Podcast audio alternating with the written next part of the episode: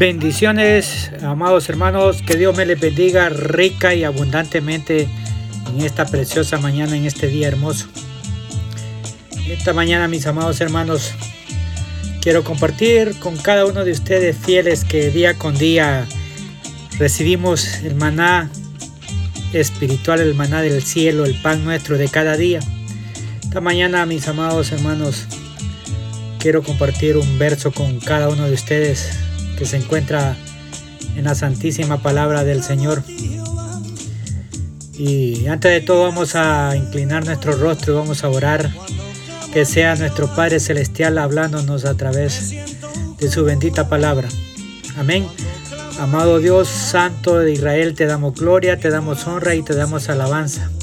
Esta mañana nos presentamos delante de su presencia, Señor,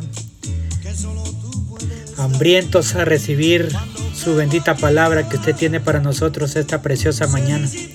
En esta hora nos presentamos, Señor, ponemos nuestra mente y nuestro corazón para que sea usted depositando esa semilla para que pueda germinar y dar el fruto para el cual usted la esté enviando esta preciosa mañana. Esta hora, Señor, hemos orado bajo la presencia del Padre, del Hijo y del Espíritu Santo. Amén y amén.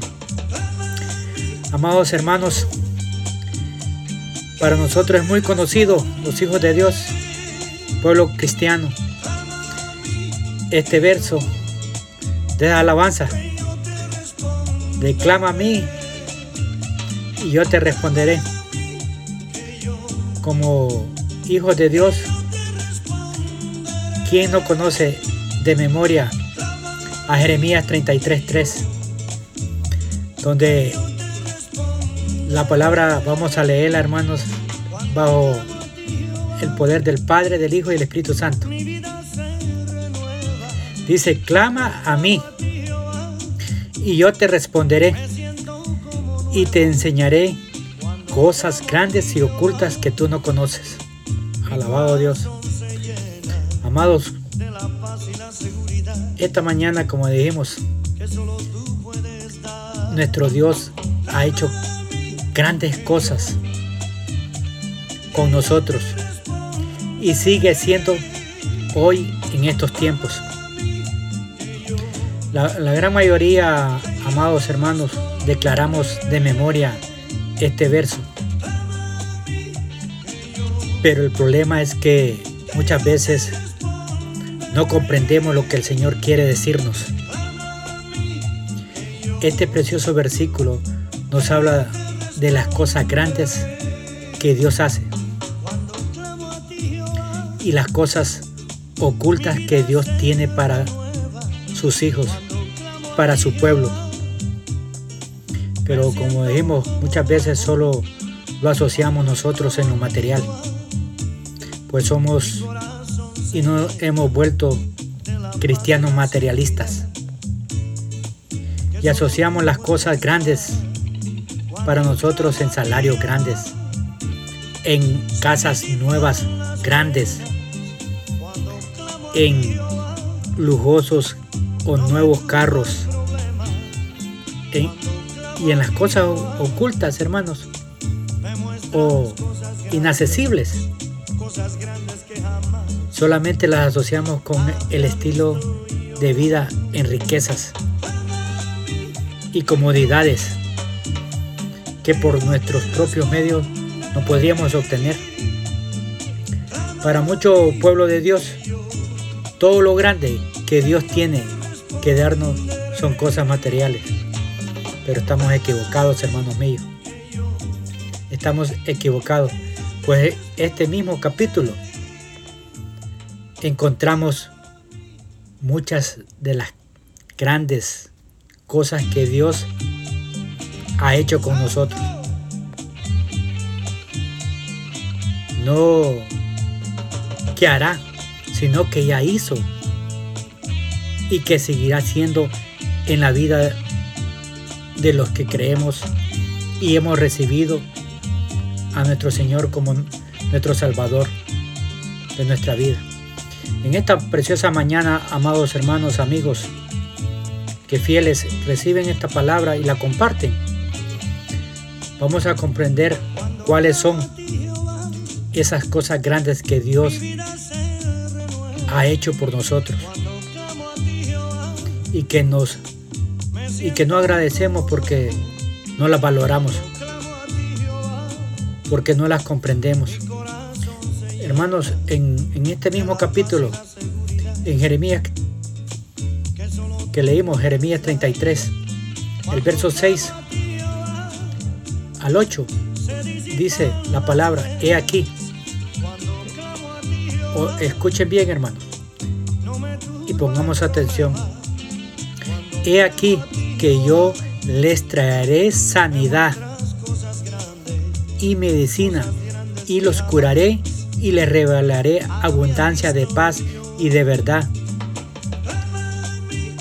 Y haré volver los cautivos de Judá y los cautivos de Israel y los estableceré como el principio y los limpiaré de toda su maldad con que pecaron contra mí y perdonaré todos sus pecados con que contra mí pecaron, con que contra mí se rebelaron. Hay un punto muy importante, hermanos, que quiero que entendamos. ¿Cuáles son esas grandes cosas que Dios ha hecho y sigue haciendo en nosotros? ¿Sabes cuál es el punto? Punto número uno, hermano. Él nos ha dado salvación. Escucha bien, Él nos ha dado salvación, como dice el verso 6. Pon atención. He aquí que yo les traeré sanidad y medicina, y los curaré y les revelaré abundancia de paz y de verdad. Si tomamos este versículo, nos habla de sanidad y medicina. Y, ustedes me pueden preguntar, amados hermanos, ¿qué tiene que ver con el punto número uno, que tiene que ver eso con salvación. Hermano, yo te responderé mucho, mucho, porque cada uno de nosotros estamos enfermos de una enfermedad incurable. Y esa enfermedad se llamaba condenación, condenación eterna. Estábamos condenados a pasar una eternidad en el infierno estábamos condenados a vivir separados de Dios para toda, por toda la eternidad, hermanos. Estábamos condenados a estar en tormento toda la eternidad. Muchos de nosotros fuimos como esa mujer que padeció 12 años de, de flujo de sangre y lo gastó todo en médicos. Si lo puedes leer, se encuentra en los Evangelios en Marcos capítulo 5, versos 25 al 29. 12 años padeció de flujo de sangre y gastó toditito sus bienes en médicos. Nosotros, hermanos míos, no sé cuántos años tuvimos nosotros así. Yo te cuento que estuve 40 años enfermo, probando la medicina de la religiosidad siendo religioso, probando la medicina del ocultismo, probando la medicina de, la meditación, probé la medicina de las buenas obras, pero nada, amado hermano, amigo, me pudo sacar de la condenación y darme vida eterna.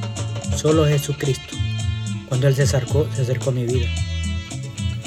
Amados, nos iba peor, porque cada día nos íbamos acercando más y más a la muerte y a la condenación, hasta que Dios nos dio el antídoto para nuestra enfermedad, hasta que Dios puso en nosotros la medicina perfecta para quitar la condenación de nuestra vida. Otro punto, hermanos, que encontramos esa medicina es esa medicina, este, este punto que quiero tocarte, hermano mío, amigo, eh, fue la medicina llamada Jesucristo, la cristomicina. En Efesios capítulo 2, del verso 1 al 6 dice, y Él os dio vida a vosotros cuando está, estabais muertos en vuestros delitos y pecados en los cuales anduviste en otro tiempo, siguiendo las corrientes de este mundo, conforme al príncipe de la potestad del aire, el espíritu que ahora opera en los hijos de desobediencia, entre los cuales también todos nosotros vivimos en otro tiempo los deseos de nuestra carne, haciendo la voluntad de la carne y de los pensamientos, y éramos por naturaleza hijos de ira. Lo mismo que los demás, pero Dios, que es único en misericordia, por su gran amor con que nos amó, aun estando nosotros muertos en, en pecados, nos dio vida justamente con Cristo. Por gracia sois salvos, y justamente con Él nos resucitó y asimismo nos hizo sentar en los lugares celestiales con Cristo Jesús. Aleluya. Amados hermanos, nosotros que estábamos muertos y condenados, nos dio vida por medio de nuestro Señor Jesucristo, nos sacó de la condenación y nos sentó en lugares celestiales. Otro punto, hermanos, nos ha dado paz. Nos ha dado paz. Jeremías 33, 8 que hemos, hemos leído. Mira lo que dice Jeremías 33, 8 en la versión de la traducción del lenguaje actual. Los limpiaré de todas las maldades y pecados que cometieron contra mí y les perdonaré su rebeldía. Lo que más nos robaba la paz en nuestra vida era el peso de nuestro pecado, el peso de nuestras iniquidades y las malas acciones. Y ese peso tiene un nombre que se llama culpabilidad. Muchas personas, hermanos, hermanos, amigos, pueden tener tranquilidad ahorita, en este momento, porque están bien económicamente. Tranquilidad porque tienen un buen trabajo. Pero la verdadera paz únicamente la puede dar nuestro Señor Jesucristo, como dice Juan 4:27. En Juan capítulo 4, verso 27 dice, la paz os dejo, mi paz os doy. Yo no os la doy como el mundo la da. No se turbe vuestro corazón ni tenga miedo. Pero, ¿cuál es esa paz que el mundo no puede dar? ¿Te has preguntado cuál es esa paz que el mundo no puede dar? La paz con Dios, hermano, es la única forma de estar en paz, ser declarado justo delante de Dios. Es que se nos perdonan todas nuestras deudas por medio de nuestro Señor Jesucristo. Es que todos nuestros pecados se han lavado con la sangre del Cordero de Dios, que es Cristo Jesús. Como dice Romanos 5.1. Mira lo que dice Romanos 5.1. Justificados pues por la fe, tenemos paz para con Dios por medio de nuestro Señor Jesucristo. Aleluya. Es por eso que Jeremías nos dice esta en esta preciosa mañana por medio del profeta Jeremías que Dios nos ha dado abundancia de paz. ¿Y cómo? Nos la dio perdonando todos nuestros pecados. Qué cosa más grande y maravillosa, hermanos, amigos, que Dios ha hecho con cada uno de nosotros. Quitó nuestra culpa, perdonó nuestros pecados y nos dio su paz. Esas son las cosas inalcanzables. Él nos ha dado verdadera libertad. Él nos ha dado verdadera libertad, como dice Jeremías 33, 7. Y haré volver los cautivos de Judá y los cautivos de Israel, y los estableceré como al principio. Amados amigos, ¿cuántos de nosotros reconocemos que vivíamos en esclavitud. Éramos esclavos de un vicio, esclavos de una pasión desordenada, esclavos de rencor, de la envidia, esclavos de los deseos impuros, esclavos de los deseos de venganza, etc. Amado, pero ahora Cristo nos dio verdadera libertad lo que era imposible para nosotros, pues las cadenas que habían en nuestra vida eran grandes, pesadas. Dios las hizo, las rompió por medio de nuestro Señor Jesucristo. ¿Y cómo lo hizo? Dios hizo morir a su único hijo y nos hizo renacer por medio de su poder. En Romanos capítulo 6, versos 5 al 14 dice, porque si fuimos plantados juntamente con Él en la semejanza de su muerte, así también lo seremos con la de su resurrección, sabiendo esto, que nuestro viejo hombre fue crucificado juntamente con Él para que el cuerpo del pecado sea destruido, a fin de que no sirvamos más al pecado. Porque el que ha muerto ha sido justificado del pecado. Y si morimos con Cristo, creemos que también viviremos con Él, sabiendo que Cristo, habiendo resucitado de los muertos, ya no muere. La muerte no se señorea más de Él, porque en cuanto murió, al pecado murió una vez por todas, mas en cuanto vive, para Dios vive. Así también vosotros considerados muertos al pecado, pero vivos para Dios en Cristo Jesús, Señor nuestro. No reine pues el pecado en vuestro cuerpo mortal, de modo que lo obedezcáis en sus concupiscencias, ni tampoco presentéis vuestros miembros al pecado como instrumentos de iniquidad, sino presentados vuestros vosotros mismos a Dios como vivos de entre los muertos, vuestros miembros a Dios como instrumentos de justicia, porque el pecado no se enseñoreará de vosotros, pues no estáis bajo la ley, sino bajo la gracia. Nuestro viejo hombre amado murió cuando fuimos a las aguas y fuimos sellados por el poder del Espíritu Santo. Ahora somos nuevas criaturas, las cosas viejas pasaron. Ahora verdaderamente, amados hermanos, podemos decir cada uno de nosotros, grandes cosas ha hecho Dios. Grandes cosas ha hecho Dios y declaramos esta mañana, grandes cosas ha hecho Dios en nosotros y seguirá haciendo en nosotros. Y les dejo esta alabanza. Clama a mí y yo te responderé.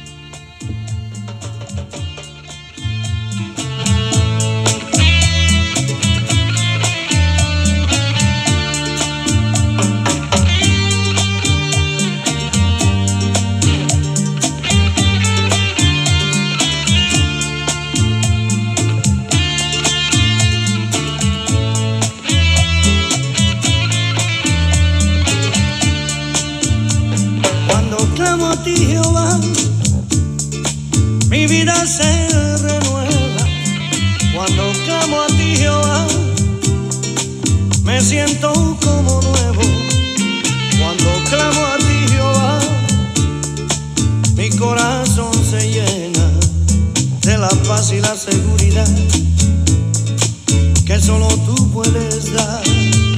Cuando clamo a ti, Jehová, se disipan las penas cuando clamo a ti, Jehová, no me turba el problema.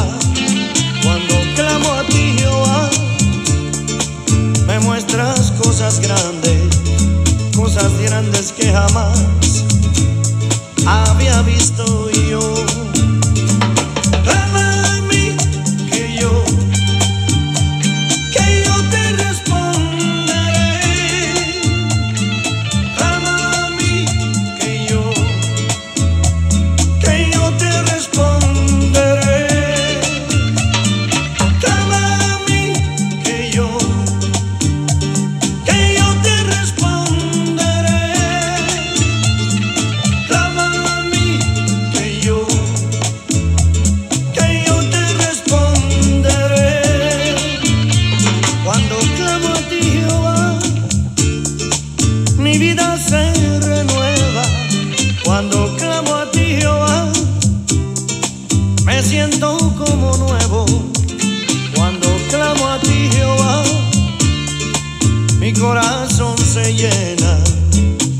paz y la seguridad que solo tú puedes dar.